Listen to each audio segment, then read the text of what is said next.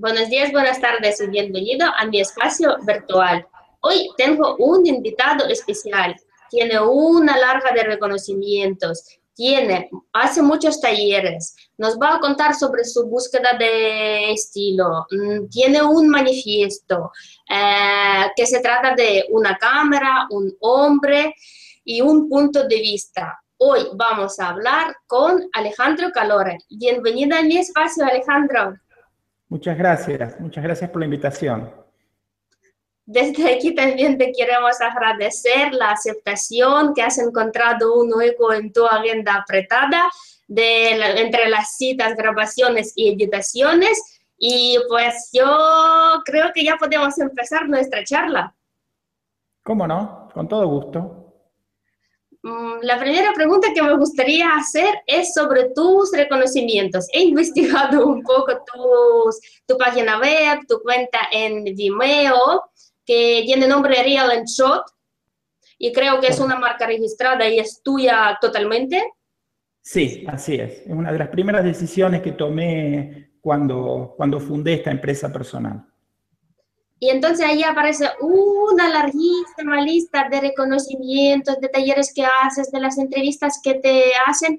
Y he tenido una cierta curiosidad, no sé, será porque soy mujer y soy muy curiosa, eh, pero la mayoría de los nuestros colegas no suelen eh, contar dónde han estado, dónde han participado. Y tú eres una excepción. ¿Puedo saber el por qué? Em, en realidad es una manera de dejar constancia el, camino recorrido, eh, mm, principalmente para este tipo de iniciativas en donde la persona que convoca tiene necesidad de, saber el camino que ha recorrido hasta ahora. Modestia aparte, es solamente para facilitar eh, las cosas a quien me convoca eventualmente.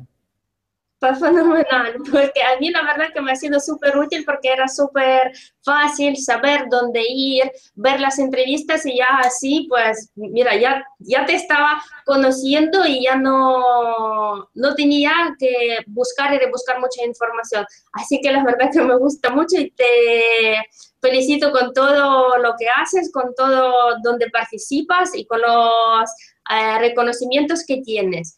Y la segunda pregunta eh, que me gustaría hacerte es sobre por qué y cuándo decides dedicarte a vídeo. Correcto. Voy a hacerte una, pequeña introducción de, mis antecedentes.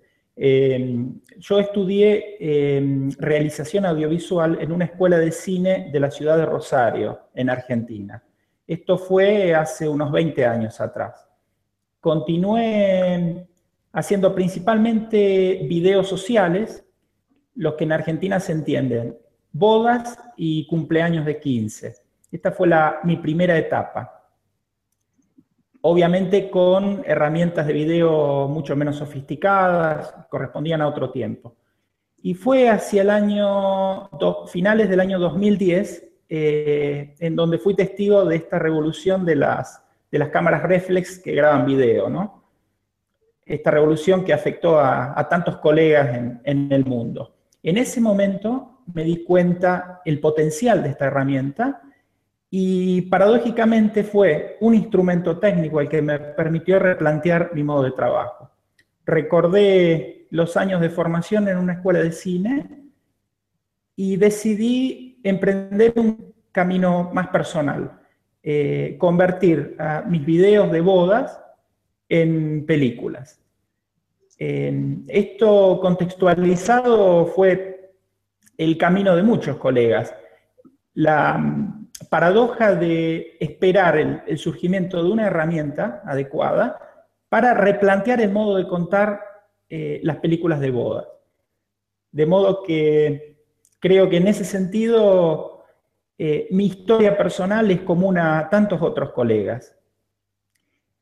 Eh, desde ese momento en adelante fundé Real and Short como mi eh, proyecto independiente de, carácter 100% personal y empecé a desarrollar un estilo propio eh, que desembocó en mi pequeño manifiesto, en donde yo explico, trato de justificar mi modo particular de trabajar.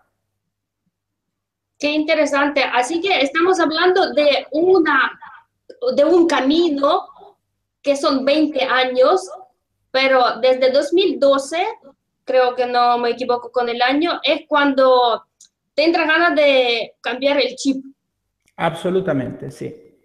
¿Y quién fue eh, tu inspiración para cambiar tu visión? Porque estamos hablando de 20 años, no estamos hablando ni de 20 semanas. Como te decía antes, eh, yo mm, transcurrí muchos años de, mi carrera sin poder aplicar lo que había aprendido en una escuela de cine. Eh, y recién fue con la aparición de las Reflex, donde empecé a ver referentes en otros colegas y que me inspiraron a producir el cambio. Debo reconocer que al principio de, esta etapa, cuando aparecieron las reflex, tuve referentes inevitables. Eh, Steel Motion, Joe Simons, eh, colegas americanos eh, que me entusiasmaron mucho, me, abrieron las puertas a, otro mundo. Tomé muchos elementos de, ellos, pero al poco tiempo me di cuenta que estaba copiando y necesitaba formular un camino personal. Ahí cuando nace Real and Short. Hasta ese momento eran solo tomar influencias externas, tomar inspiración, pero en un determinado momento decidí crear mi propio estilo y así surge Real and Short. Qué interesante, y acabas de mencionar a Still in Motion y creo que para, para todos, si no me, equivocaré, no me equivocaré si lo digo, para todos fueron una inspiración muy grande. Y de hecho, hace tres semanas he hablado con Patrick y hay una entrevista con Patrick, así que lo conozco personalmente y me quedé impresionada de la charla. Y también tiramos un par de horitas hablando, pero bueno, lo que hay en la red son 40 minutos o algo así. Y va subtitulado, así que si alguien nos escucha, pues que investigue en nuestra página que es clubdevideógrafos.es y ahí sí que entrevista con Patrick y eh, subtitulada viene. Así que vamos siguiendo contigo, Alejandro. Y me gustaría saber si tú te recuerdas tu primera boda. Bueno, sí, yo empecé eh, como Real and Short, tratando de hablar de, mi historia más reciente. Eh, mis primeros trabajos fueron en Argentina. hasta ese momento, a pesar de tener un título de una escuela de cine, mi actividad era el video social, básicamente. No solo bodas, sino también estas de 15 años, que en Argentina son un ritual muy común. Cuando la, niña cumple 15 años, los padres le organizan una gran fiesta. Tengo entendido que eso culturalmente varía de un país a otro. Eh, aquí en Italia, por ejemplo, en donde me encuentro en este momento, eh, la fiesta a la niña se hace cuando cumple 18 años cuando se transforma en mujer, digamos, legalmente aquí en, Italia. Básicamente mi trabajo de video social era, eran entonces 15 años y bodas, pero cuando decidí emprender este camino de Real and Short, me centré exclusivamente en las bodas. Eh, y bueno, desde luego mis trabajos eh, se desarrollaron en Argentina.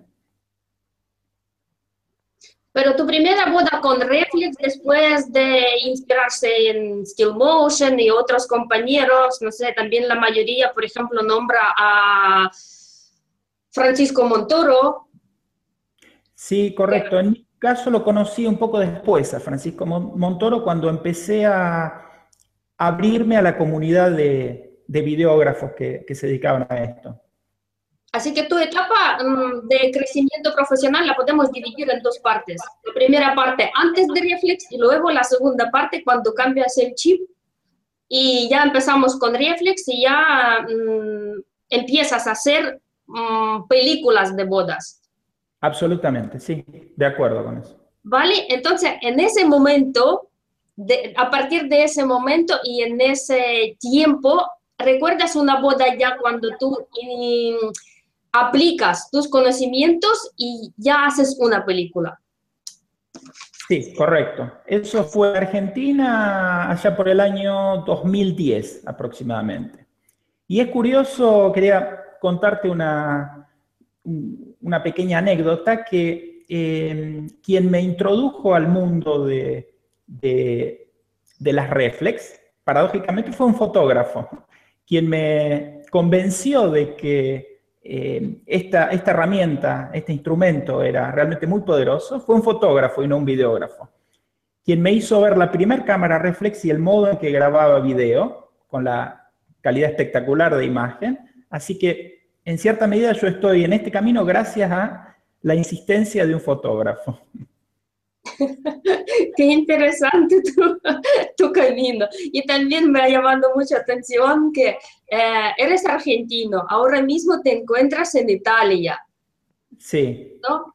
Y ya luego el cambio cultural entre Argentina, quinceañeras y otros eventos sociales, y, y, entre Italia habrá un montón, porque hasta que llegan mis conocimientos aquí en España lo que hacen es comuniones. Ah, correcto. Eso está más bien relacionado con la religión y tal, pero eso luego cuando una chica ya se supone que es mujer, pues la verdad que no llega a mis conocimientos, pero investigaré el tema, ya así que yo tengo deberes gracias a ti. y ¿Tú qué opinas sobre el aprendizaje y la experiencia? ¿Estas dos cosas van unidas o pueden ir por separado? Bueno, yo tengo una mm, posición personal respecto de, estos dos puntos.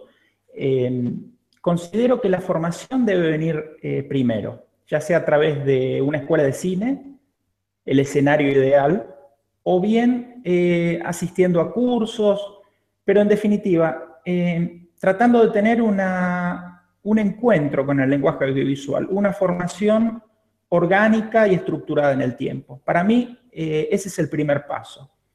La experimentación viene en un segundo paso, cuando uno ya tiene la información en la cabeza, conoce las reglas, conoce el lenguaje audiovisual, que debe ser nuestro modo de, articular los conocimientos. Eh, la práctica, eh, a mi criterio, debe venir en segundo lugar. O sea, lo primero es lo, teórico, aprendemos lo teórico y luego vamos probando. Y la mayoría de los compañeros que he entrevistado, con los que he hablado, uno de los consejos claves es grabar, grabar y grabar. Correcto. Estoy de acuerdo en ese sentido, pero considero que mm, es más provechoso eh, tener la teoría en la cabeza, primeramente. De otro modo, mm, uno puede correr el riesgo de eh, descubrir cosas que ya han sido inventadas y desarrolladas a través del lenguaje audiovisual y uno se siente en ese punto como habiendo perdido tiempo. ¿Para qué experimento e investigo cosas que ya están establecidas como códigos? Interesante punto de vista. Y acabas de, hablar sobre estudiar, si no puedes estudiar en una escuela, en una universidad, entonces eres partidario de cursos, talleres y workshops que hay, hoy en día hay mucho y con mejores, con buenísimos profesionales del mundo de vídeo. ¿Tú también das eh, talleres? Sí, gracias a que algunos colegas, eh, he llamado la atención de algunos colegas sobre mi modo de trabajar, eh, he tenido la, oportunidad y el privilegio de, transmitir mi experiencia a otros colegas. Así que ha sido en ese sentido como un paso lógico, desde la, etapa de consolidación de un estilo hacia la etapa que estoy transitando actualmente, que es la de, la de formación. Quiero hacer la salvedad que por formación la palabra formación es pretenciosa desde mi punto de vista. Eh, yo estoy transmitiendo mi experiencia personal, pero eh, al inicio de cada seminario, de cada encuentro con colegas, eh, los aliento a, una formación sistemática, a asistir a una escuela de cine, hacer una inversión en tiempo para formarse, para conocer el lenguaje audiovisual. Considero que mm, asistir aisladamente a cursos, seminarios, workshops, es una parte, pero no, no sustituye una formación eh, más extensiva en el tiempo. Así que los invito a todos los interesados, aquellos que no tengan una formación, una educación formal en el lenguaje audiovisual, a iniciar este camino. Eh, hace un par de días he hablado con un chileno que vive en Argentina, se llama Tomás Utillano y él mm, es tu fan. Ah, sí, sí, lo recuerdo. sí. Y ya volviendo a los cursos y talleres, en tu página web en tu cuenta de Vimeo, pues habrá un apartado sobre cursos, talleres o aprende conmigo o yo que sé, alguna pestaña donde igual hay gente que nos están escuchando y quieran saber algo más, profundizar en el tema de aprendizaje contigo. Si quieres, los puedes invitar perfectamente y tranquilamente que visiten a tu página, así que te toca decir tu página. Correcto, muchas gracias. Eh, en realidad yo tengo un blog esto es parte de, una evolución personal. Desde el website que tuve al inicio con un blog, decidí después de un tiempo migrar todos mis contenidos a un blog exclusivamente. Y desde el blog eh, tener las entradas hacia eh, mis otros sitios. Cuenta de Flickr, cuenta de Vimeo, cuenta de YouTube y fanpage de Facebook. Este blog eh, es www.realandshort.com. Eh, todo el español eh, deletreado sería realnshort.com. Ese es mi blog. Pues fenomenal. Así que, queridos oyentes, ya sabéis la página de Alejandro y bienvenidos para visitar su blog, para ver sus trabajos y nosotros vamos siguiendo. Y creo que para seguir sería el momento adecuado de ir a inspiraciones. ¿Quién te inspira, Alejandro? Bueno, eh, paradójicamente para los videos de bodas eh, tomo inspiración de cine, de películas. Esto parece un dato antipático, pero después de este periodo inicial de encandilamiento con, con los colegas del rubro, Motion y todo lo que te mencioné antes, empecé a mm, retrotraerme a mis raíces. Eh, yo nací, crecí apasionado por el cine, eh, por eso asistí a una escuela de cine, pero mm, este trabajo de, de los videos de bodas durante algún tiempo me encerró en un esquema muy, muy estricto, con sus propios códigos. Y mm, decidí, debido a esto, en algún momento mm, buscar la inspiración más en el cine, que está más ligado a, mi pasión, a mis antecedentes. De modo que para mi trabajo actualmente, em, cuando tengo que desarrollar la idea para un video de bodas, eh, el abordaje para un trailer o para un e-session, frecuentemente recuerdo películas que me han gustado mucho de chicos y que paradójicamente no tienen muchas veces relación con el género de, los videos de bodas. Eh, bueno, pero muchas veces la, magia de inspiración opera estos, estas cosas. Tomar inspiración en un film que no, hay, que no tiene ninguna relación con una boda, pero aún así lograr dar forma a un video de bodas con, con una inspiración ajena al, género. No sé si se entiende la, idea. Creo que sí. De ahí, de todo lo que acabas de contar, resumiendo, mm, creo preguntar. Ahora, y tú mismo al principio de nuestra charla has, has dicho película, o sea, hacer de eh, una boda una película, de un video de boda una película. Y hoy mm, muchos hablamos de contar historia y usamos la palabra storytelling. Correcto. ¿Qué significa para ti storytelling? O sea, viendo las películas y inspirándose en las películas.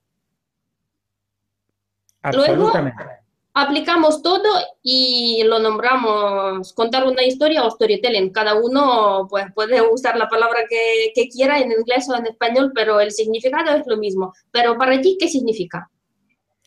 Eh, digamos que es la esencia del cine, algo para contar.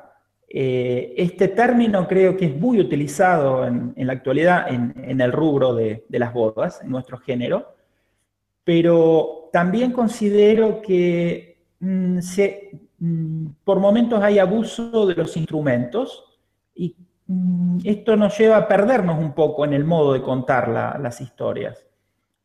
ah, esto es una apreciación personal, pero la historia viene primero y las herramientas después, según mi punto de vista. Y creo ver eh, frecuentemente en el ámbito de las bodas que se intenta contar la historia de los novios a partir del lucimiento de las herramientas, de los instrumentos. Desde mi punto de vista, de vista esto no es storytelling, no es contar historias, sino mm, lucimiento personal, lucimiento de equipos. me, acabas de leer la mente porque la, la siguiente tema que me gustaría que hablásemos fue justo sobre el equipo técnico, conocimiento y qué prevalece. Contar una historia, con, o, eh, tener muchos, eh, mucho equipo contigo y ya luego desde ahí eh, intentar contar tu historia pero acabas de decir que... Me salté al siguiente punto. Tú no eres partidario de llevar mucho equipo contigo. No, es cierto. Em, cuando empecé este camino como Real and Short, mis referentes eran equipos de trabajo, grupos de personas. Eh, a pesar de mi formación, no lo terminaba de comprender y lo que hacía era imitar siendo estando solo durante una boda, eh, mi impulso era imitar el trabajo de un equipo de personas. Sin ir más lejos, Steel Motion, uno de mis primeros referentes, era el resultado de un trabajo en equipo. Ellos explicaban en sus videos tutoriales online el modo de grabar una ceremonia religiosa con el uso de dos o tres cámaras. Em, yo eso lo, comprendía, eh, sin embargo, eh, debido a, mi, a mi modo de trabajo, que era estar siempre solo, grabar siempre solo, inconscientemente trataba de reconstruir el trabajo de un equipo, siendo que yo trabajaba solo. Eso fue una de, los, de las contradicciones más grandes que después de un tiempo percibí, me di cuenta. Por eso es que decidí redactar mi manifiesto y poner en primer lugar el hecho de eh, el, primer punto de mi manifiesto se llama un hombre, una cámara, un punto de vista. Sacar provecho de esa limitación personal siendo consciente de, mi propia realidad. Si yo estoy solo con una única cámara en una boda, no puedo igualar el trabajo de un equipo. ¿Se comprende? De un equipo de personas. Yo no puedo ocupar al mismo tiempo la posición de tres cámaras si estoy solo. De manera que el, cambio en mi modo de trabajo viene principalmente luego de darme cuenta de mi realidad eh, a, nivel realizativo. Por eso el primer punto de este pequeño manifiesto que desarrollé con el tiempo es un hombre, una cámara, un punto de vista. Es lo que da título a mis seminarios también. Pero ¿has trabajado alguna vez con eh, segunda cámara te sientes más cómodo. Es que nosotros, por ejemplo, te hago la pregunta porque nosotros, yo y mi pareja, nosotros grabamos dos, igual que Paulica y Julio del Sario Film, y habrá muchos más compañeros que trabajan en pareja. Pero los principios de Sergio Goncharos Visuals eran solo, él empezó solo, pero luego poco a poco me incorporé yo. En tu caso, prefieres y decides, y es eh, lo que te distingue de otros que trabajas a una sola cámara y es el primer punto de, tu manifiesto. Pero es una decisión, mm, ¿por qué? Creo que está ligada a, mis tendencias personales. Eh, no me gusta delegar, me gusta trabajar solo y tener el control.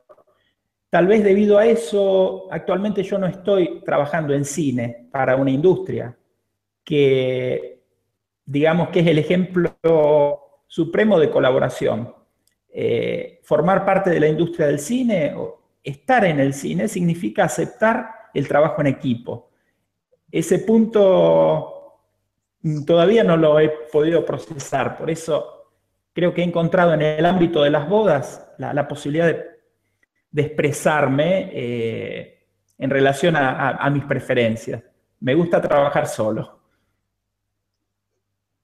Para gustos colores, es que simplemente tenía curiosidad del por qué, porque es que son dos puntos de vista, son más tomas, son más riqueza, pero tú cuando vas a una boda, pues ¿cómo te organizas?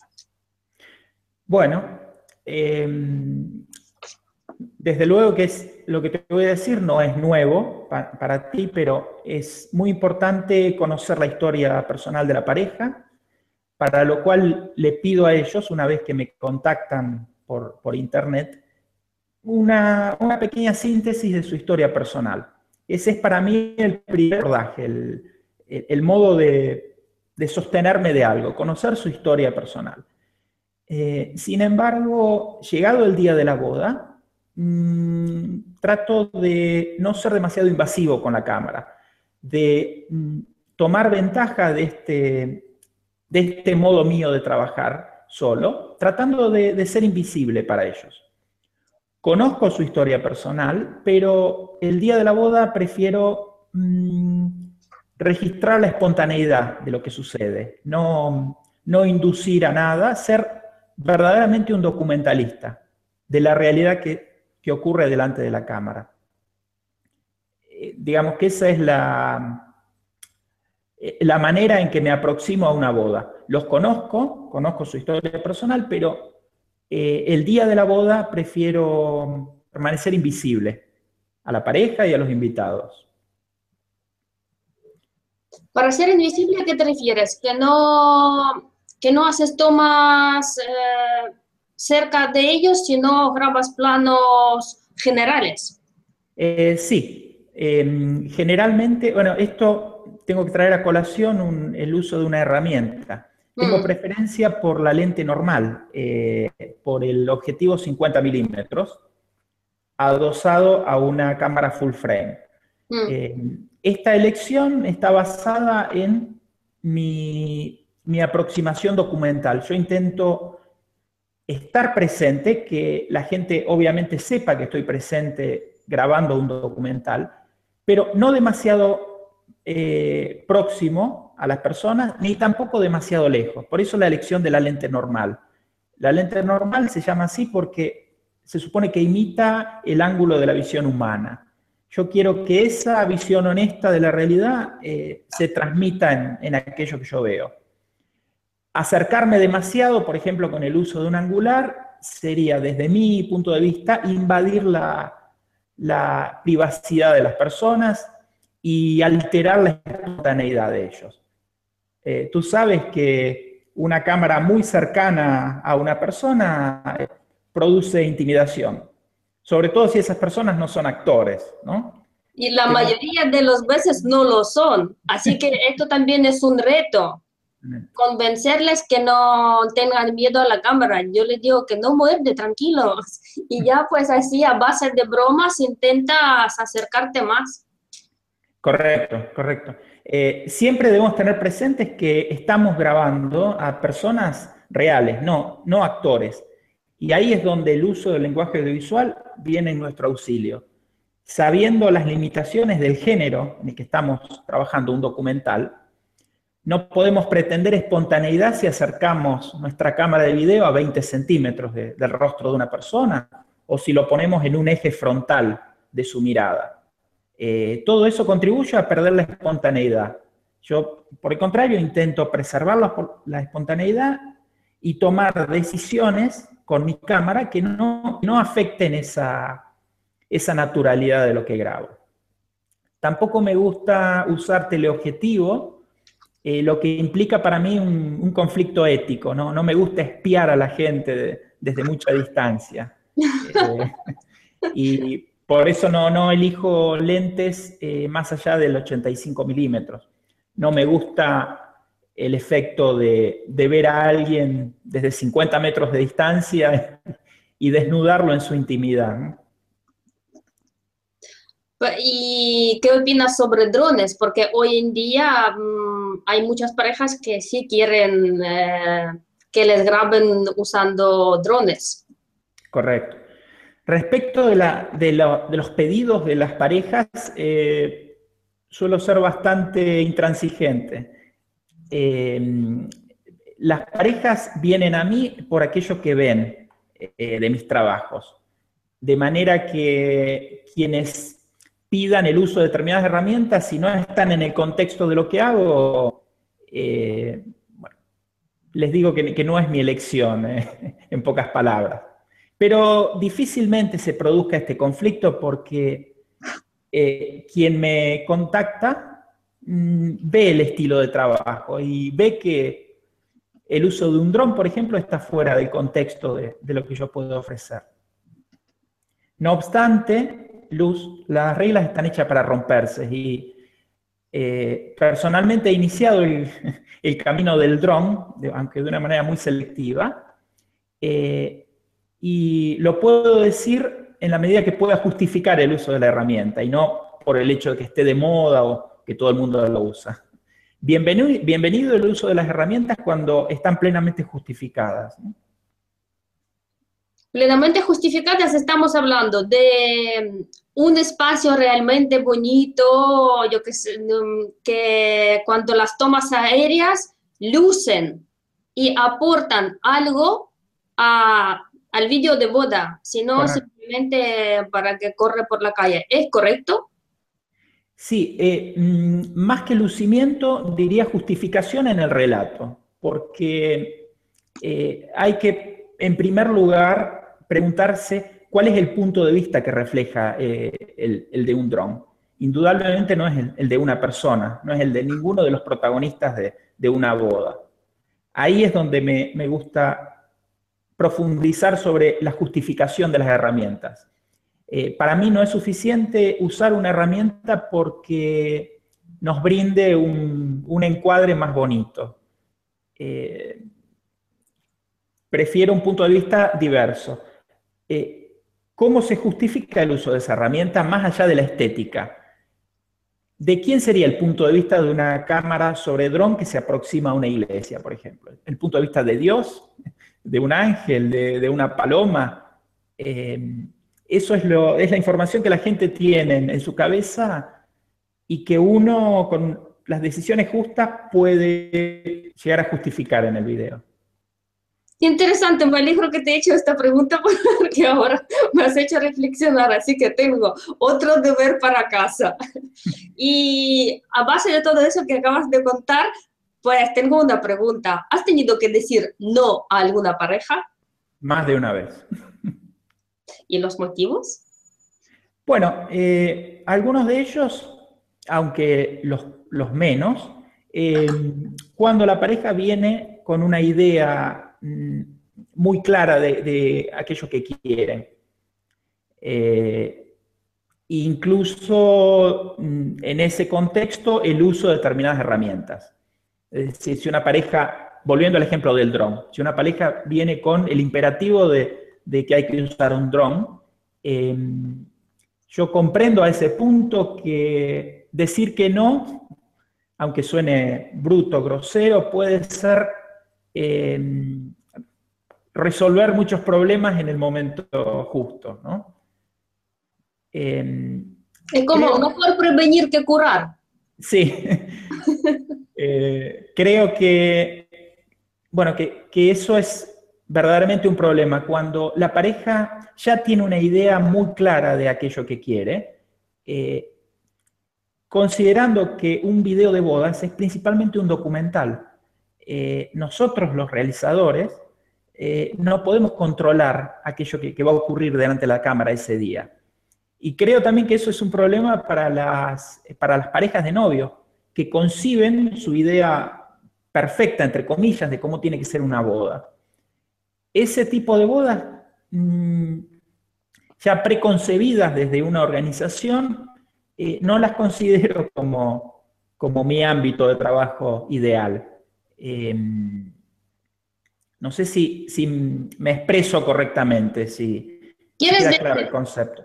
Quieres decir, si te eligen, te eligen por tu estilo y tu estilo es así. Entran en tu página, ven tus trabajos, ven las películas, eh, ¿no? Las películas que haces, los videos de boda que ofreces y partimos de allí. Correcto. Eso es lo que quiero decir. Creo que si pudiese mm, dar un, pequeño consejo a, las parejas, eh, desde un humilde punto de vista, creo que el, peor enemigo de los novios es hacerse la película de bodas en su cabeza antes de verla, ¿no? Eh, porque eso hace que el realizador nunca pueda estar a la altura de las expectativas de, de, una pareja en ese sentido. allí es donde creo que en algún punto los novios tienen que convertirse como niños, ¿no? Abrir la, la mente y dejar que nosotros los podamos sorprender con nuestro trabajo. La verdad que sí, pero también eh, el ser humano, eh, como tiene imaginación, entonces vemos eh, vídeos de nuestros amigos, de conocidos, el internet también, una pareja antes de contratar un videógrafo investiga lo primero, eh, pregunta a sus amigos, luego va al internet y ahí encuentra diferentes tipos de vídeo, con lo cual mm, es normal que tengas una idea. Y tú como el profesional, pues tienes la oportunidad de convencerles o explicar tu forma de trabajar y el resultado final. Eh, absolutamente, es una etapa inevitable. Eh, no convencer, pero que les quede claro a, los novios eh, el modus operando, el, modo de trabajar del colega. Me hace gracia, me hace gracia. Argentino, vivo en Italia, yo soy rusa, vivo en España y eh, estamos intentando convencernos el juego, eh, no, el significado de verbos en español, igual conversar no, pero tú tienes la oportunidad de eh, ofrecerles tu punto de vista y ellos tienen el derecho o aceptarlo o no. Absolutamente. Vamos a lo mismo, para gustos colores. Sí, el mercado es tan, es tan vasto y vos coincidirás conmigo en la cantidad de, de, alternativas que tienen los novios. ¿no? Hay tantos colegas que desarrollan su estilo personal y eso es muy, es muy interesante. ¿no? Uno no tiene la necesidad de transformarse en aquello que no es. Eh, uno ofrece con entusiasmo lo que es como profesional y como persona. Y siempre está la pareja que nos elige a uno y nos llena de, de satisfacción con esa decisión. Seguro, seguro que lo es. Y hablando de todo esto y resumiendo, me gustaría preguntar, ¿cambiarías algo en tu vida respecto al vídeo? O sea, ¿cambiarías antes? ¿Te gustaría tomar la decisión y cambiar el chip eh, antes? ¿O te gusta cómo están las cosas? Eh, no se puede volver atrás en la historia. No me digas. Hasta ahora, por lo menos. Pero sí me hubiera gustado ser consciente de, de que, al menos personalmente, yo podía contar una historia de boda eh, sin esperar al cambio tecnológico que ocurrió con las reflex. Me doy cuenta ahora que aplicar el lenguaje audiovisual es independientemente de, la evolución de las herramientas. Yo podría haber hecho este trabajo desde un punto de vista narrativo hace 20 años, con una cámara VHS. Eh, pero mm, parece que la historia se dio así. El, eh, cambio, el, cambio de paradigma en el modo de contar bodas se dio a través de, una herramienta técnica. Eh, creo que eso le ocurrió a todos los colegas, ¿no? Me hubiera gustado empezar antes este camino, pero pareciera que el disparador fue, fue un avance técnico eh, ocurrido hace seis años. Fenomenal. Y resumiendo todo esto, la tecnología, la evolución de, tecnologías, la aparición de las cámaras reflex, que cada uno tiene su estilo, que hay muchas parejas que buscan un determinado estilo y que hay, hay trabajos para todo, para todos. ¿Qué tres consejos podrías dar para ser un videógrafo, para nuestros compañeros que igual están empezando, otros que ya están emprendiendo el camino? Y desde tu punto de vista, los tres consejos, ¿cuáles serían? Bueno, el primer consejo y el más importante es eh, la formación. Apuesto 100% a la formación, a la teoría antes de la práctica. Conocer el lenguaje audiovisual, eh, es nuestra responsabilidad como narradores. saber las herramientas con las que contamos desde el punto de vista teórico. No equipos, no cámaras, trípodes, todo tipo de, de herramientas. Eso es para mí la segunda parte. Eso es el carro, en la analogía del caballo y del carro, poner las herramientas delante eh, es poner el carro delante del caballo. Lo fundamental para mí es la formación audiovisual, conocer el lenguaje audiovisual, que es, te voy a dar una, analogía eh, muy graciosa desde mi punto de vista. Eh, yo, a pesar de que ahora mm, me, desempeño en Italia, no sé el italiano, no sé la lengua, el italiano. Y he iniciado a hablar este idioma escuchando lo que hablan otras personas y repitiéndolo. Cada palabra, cada frase que yo digo en italiano es el resultado de que lo escuché así de alguien y lo repito. Y muchas veces ese discurso es muy limitado.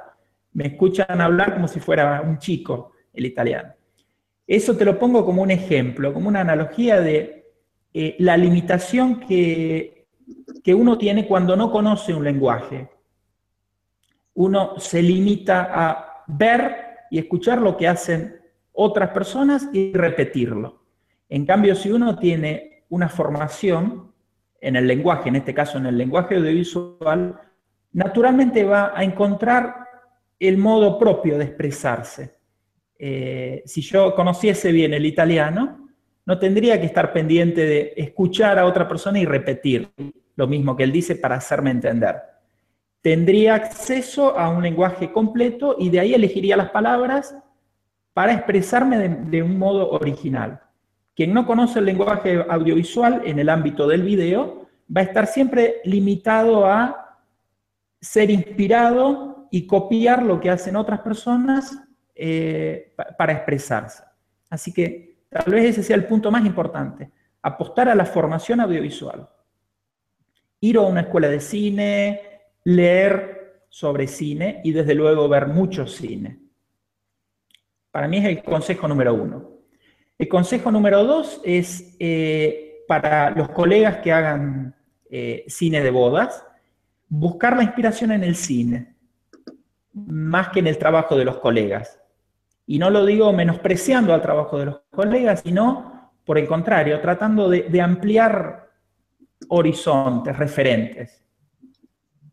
Considero que el problema que tenemos actualmente, en la, tal vez desde siempre, en, este género del video de bodas es que eh, giramos casi siempre sobre los mismos conceptos. Y eso es porque en realidad nos estamos viendo unos a otros en lo que hacemos. Y, ok, tal colega hace esto, yo tomo eso y tal vez lo perfecciono desde lo técnico. Pero nunca rompemos el, círculo de lo que nos permitiría el, lenguaje, ¿no? Como, como el ejemplo anterior. Yo escucho una palabra, y sin saber la, lengua la repito, creyendo que con eso hice una gran cosa, ¿no? Conociendo el lenguaje uno va a tener a disposición un, léxico mucho más amplio y va a poder crear eh, mucho más, ¿no? Más posibilidades. Así que bueno, conocer el lenguaje audiovisual, buscar la inspiración en la cinematografía, ese era el segundo punto. Y el punto creo que como resultado de estos dos anteriores, sería encontrar un estilo personal. A la larga creo que eso va a ser lo más gratificante y lo que nos, nos ponga en el mapa como realizadores. Si seremos capaces de, de hacer las cosas de un estilo, con un estilo único, personal.